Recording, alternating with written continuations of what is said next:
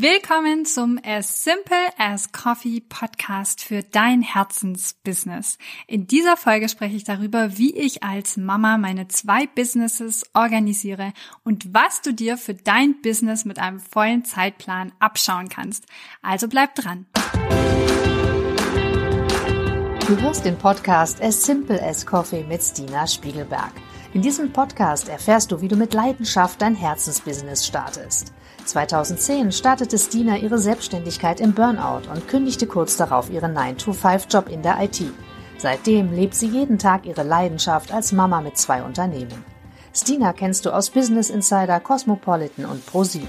Schalte jede Woche ein, wenn Stina dir hilft, den Sweet Spot zwischen Passion und Einnahmen zu finden, um für dich das Business zu kreieren, mit dem du dein Leben liebst. Hier ist deine Gastgeberin Stina Spiegelberg. Willkommen zum Podcast. In dieser Folge sprechen wir darüber, wie ich als Mama meine zwei Businesses organisiere und was du dir für dein Business mit einem vollen Zeitplan abschauen kannst. Lasst uns auch mal darüber sprechen, was eigentlich alle wissen, aber niemand ausspricht. Mama sein ist auch die allerbeste Ausrede, dich nicht um deine eigenen Bedürfnisse zu kümmern. Es liegt so ein gesellschaftlicher Druck auf Frauen, dass sie nur gute Mütter sind, wenn sie 24/7 sich um ihr Kind kümmern. Und ich habe selbst ganz viel mit Schuldgefühlen zu tun, wenn ich mich meinem Business widme oder diesen Satz von Mama muss arbeiten meiner Kleinen ins Ohr flüster. Ich nehme sie auch ganz viel mit hier an den Schreibtisch, damit sie sieht, was ich mache. Und ihr Lieblingsraum ist mit Abstand mein Studio, wo sie liebend gerne alles irgendwie absucht, erkundet und durcheinander bringt, sind wir doch mal ehrlich. Und ich denke, es ist an der Zeit, dass wir uns als Frauen von diesem Gedanken befreien. Was sind eigentlich deine Bedürfnisse? Und ich habe im Kopf, dass ich die beste Mama sein kann, wenn ich meinem Kind vorlebe, wie ein glückliches Leben in meinen Augen aussieht und trotzdem ihre Bedürfnisse bei mir in den Vordergrund stelle, aber das eben nicht meine ganze Welt ist, sondern ich auch noch Mensch bin, meine Realität lebe und aus eigener Kraft etwas entstehen lassen kann. Ich glaube, ich bin das beste Vorbild, wenn ich meiner Tochter vorlebe, dass sie Herrscherin ihrer Welt ist und aus ihren Händen alles entstehen kann, was sie sich vorstellt. Vielleicht vorab ein paar Worte zu meinem Setting. Ich habe zwei Businesses. Ich habe Vegan Passion 2010 gegründet, als ich ich mit meinem Blog gestartet bin und äh, bin dann TV-Köchin geworden, habe Bücher geschrieben. Also das zählt alles in diesen, ich sag mal, Food-Container mit rein. Ich habe Kooperationen über meine Social-Media-Plattform. Ich schreibe auf meinem Blog. Also es sind ganz verschiedene Tätigkeiten, die da reinspielen. Ich habe dann im Wochenbett 2020, 21 die Fem gegründet, so komplett sozusagen als Zeithassel neben meinem bestehenden Unternehmen Vegan Passion und das vielleicht auch einfach als Motivation an der Stelle. Es funktioniert, sich nebenher etwas aufzubauen. Ich habe das mit meinem jetzt vierten Unternehmen komplett nebenher gemacht. Also die Tipps, die ich dir heute mitgebe, die sind hilfreich, wenn du Mama bist und wenig Zeit hast, aber die sind auch hilfreich, wenn du sonst in irgendeiner Form eingebunden bist. Ob das einfach heißt, dass du dich nebenberuflich selbstständig machst, ob das heißt, dass du dich vielleicht um jemanden kümmerst, ob das heißt, dass dein Leben einfach sehr vielschichtig aussieht und du deinem Business nur wenig Zeit zusprichst sprechen willst in irgendeiner Form. Wir alle haben eine Begrenzung in unserer Zeit und ich glaube, es ist wichtig, dass wir da schön priorisieren und genau das draus machen, was wir eigentlich wollen. Die Wochen mit zwei Businesses und als Mama sind sehr voll und ich versuche trotzdem weitestgehend eine dreieinhalb Tage Woche einzuhalten. Das heißt, Dienstagnachmittags ist für die Kleine da, freitags mache ich meistens Me-Day oder ich gehe ins Café oder zum Spa.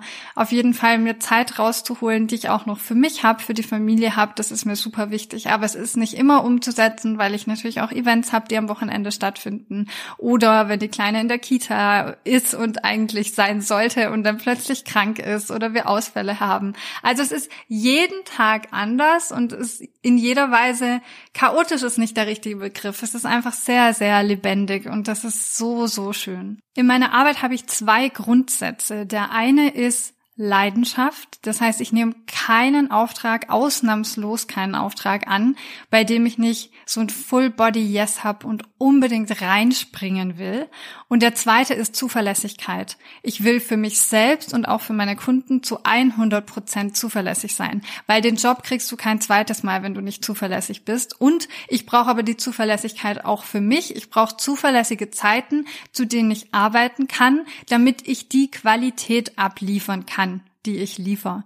Und wenn das für dich nicht machbar ist, wenn du merkst, dass du diese Bedürfnisse hast, die du nicht richtig befriedigen kannst, dann kommunizier die nach außen. Das ist so der allerwichtigste erste Schritt und hol dir Unterstützung. Also mein Mann arbeitet 50 Prozent, die Kleine ist in der Kita, die Großeltern sind immer mal wieder eingespannt. Aber es ist so wichtig, das zu kommunizieren. Du kannst immer noch ein Nein bekommen und dann einen neuen Weg gehen und neue Möglichkeiten ausloten. Aber wenn du nicht anfängst, diese Bedürfnisse zu kommunizieren, dann tut das niemand sonst für dich und dann kriegst du auch nicht den Space, den Raum, die Ruhe um dein Schaffen überhaupt aufs nächste Level zu heben und für dich eine Form von Selbstständigkeit, Ideenfindung zu starten.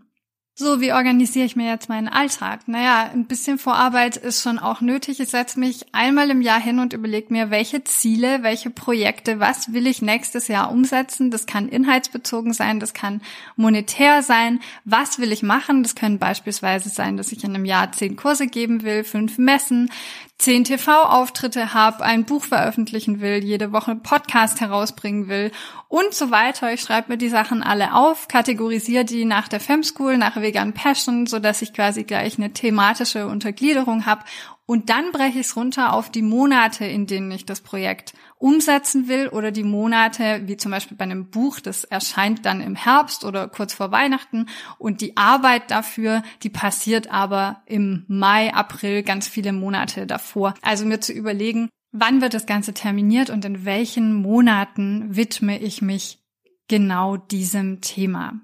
Dieses ganze Thema Backoffice und so weiter, Pausen machen, Puffer einplanen, habe ich natürlich im Blick. Das ist super wichtig. Also klatsch nicht einen Termin an den nächsten. Zum Beispiel, wenn ich Auswärtstermine habe, dann plane ich nicht mehr als einen Auswärtstermin die Woche ein, weil solche Events immer Vorbereitung, Nachbereitung bedeuten. Ich muss mich dann mit Content wieder abstimmen. Also da weiß ich schon, wenn ich anfange, mehr als einen Termin die Woche reinzupacken, dann komme ich da in die Bredouille und habe einfach Zeitdruck, was ich nicht möchte. Ich möchte eine entspannte Arbeitsweise haben.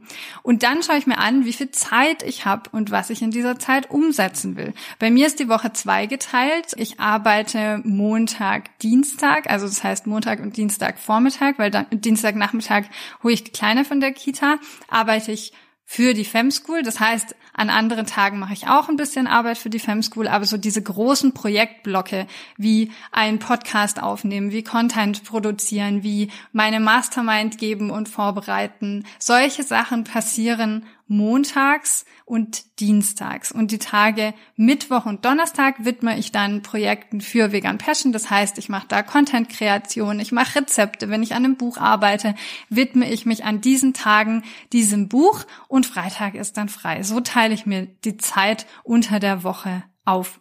Das ist immer die Frage, okay, jetzt habe ich Zeitblöcke, aber was mache ich in dieser Zeit und wie priorisiere ich am besten? Ausgangspunkt ist für mich zwar immer die Leidenschaft, also das ist ganz, ganz wichtig. Ich nehme nie Aufträge mit schlechtem Bauchgefühl nur wegen des Geldes an.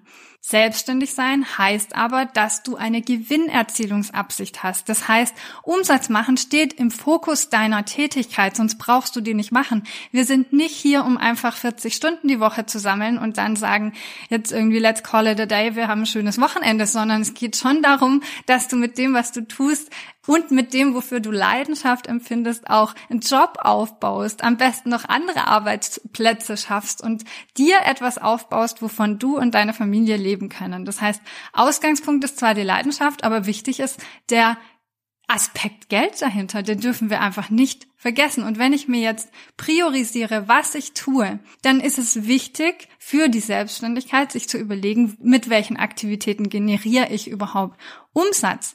Ich nehme erst dann ein Projekt an, mit dem ich weniger Einnahmen habe oder an dem ich einfach nur Spaß habe, wenn ich weiß, mein Einkommen ist gesichert, wenn ich weiß, mein Umsatz läuft. Alles andere darüber hinaus, wie Pro Bono-Geschichten, wie ehrenamtliche Tätigkeiten, kann ich drumrum planen. Aber meine Hauptarbeitszeit, die widme ich den Themen, in denen ich mit Leidenschaft, ganz wichtig, Geld verdienen darf. Was sind denn diese Tasks, diese Aufgaben, die mir auch Umsatz generieren? Also wenn man sich anschaut, womit wir Umsatz generieren, dann ist das doch ein Produkt, was in die Sichtbarkeit kommt. Deshalb wäre der erste Punkt, wenn du schon eine Form von Sichtbarkeit hast, schon ein Produkt hast, einfach mal deine warme Zielgruppe, also deine Interessentinnen, wir nennen sie auch die Leads, kontaktierst oder weiter mit Informationen fütterst, da einfach im Gespräch bleibst, so dass eine Sichtbarkeit, eine wiederkehrende Sichtbarkeit für dein Produkt entsteht.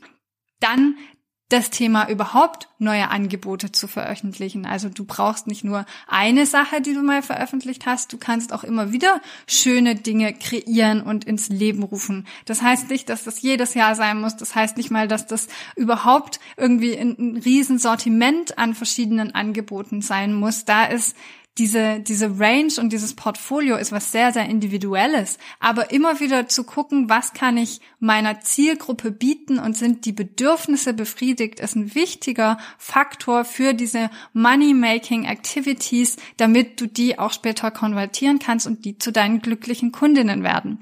Dann das Thema Sichtbarkeit, super wichtig. Das ist eine ganz wichtige Aktivität, ist in die Sichtbarkeit kommen. Das ist für dich ein Money-Making Task.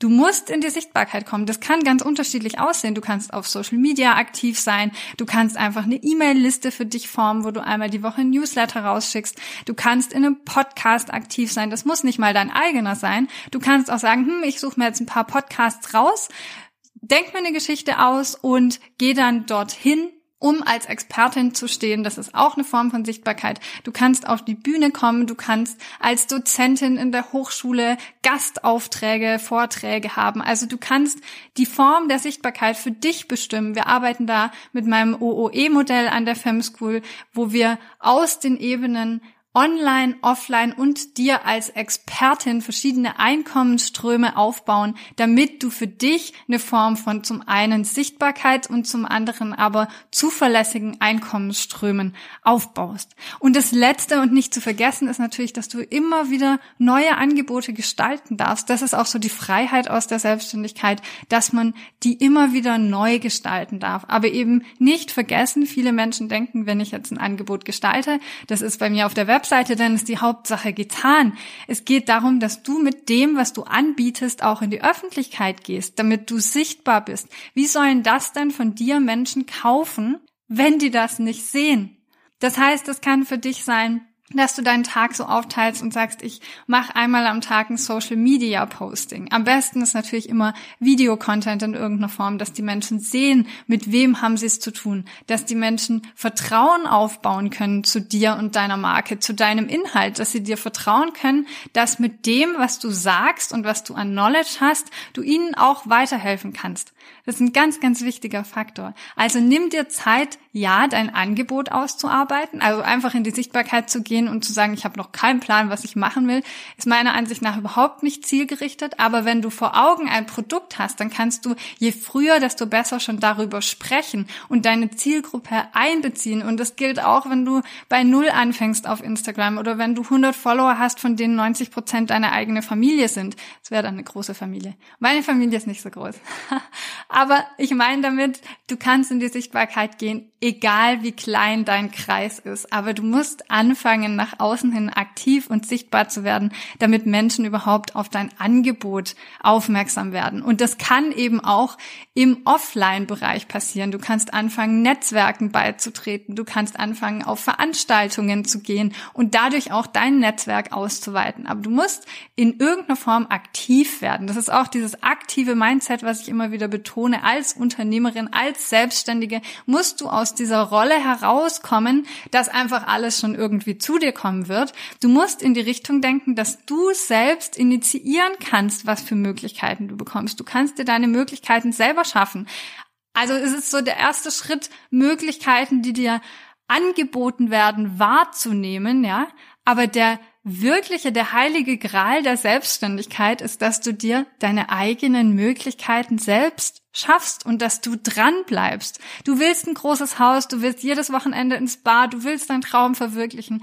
Dann warte doch nicht darauf, sondern mach es einfach selbst. Initiier das selbst. Schau dir an, was sind die Schritte, die ich gehen muss, um das in meinem Leben zu verwirklichen, um das in mein Leben zu holen. Es reicht nicht einfach, die Dinge in deinem Kopf auszumalen, sondern stell dir vor, wie dein Leben aussehen soll und dann überleg dir, wie du jeden Tag einen Schritt gehen kannst, um genau diese Realität für dich wahr werden zu lassen. Ich setze mich jeden Abend hin und schreib mir einen Plan für den nächsten Tag. Aktuell sieht es so aus, dass ich morgens 8 Uhr bis 8.30 Uhr Community Management mache bei uns im Fem School Inner Circle. Dann sitze ich dran und aktuell bin ich jeden Morgen live. Dann bin ich von 8.30 Uhr in der Vorbereitung, 9 Uhr gehe ich live, danach mache ich eine Pause. Dann sitze ich von 11 bis 12, das ist so mein erster Themenblock an einem Projekt dran. Dann habe ich von 12 bis 12.30 Uhr Teammeeting, Mittagspause, um 14.30 Uhr geht's weiter und bis um 16 Uhr habe ich dann sozusagen meinen zweiten Projektblock.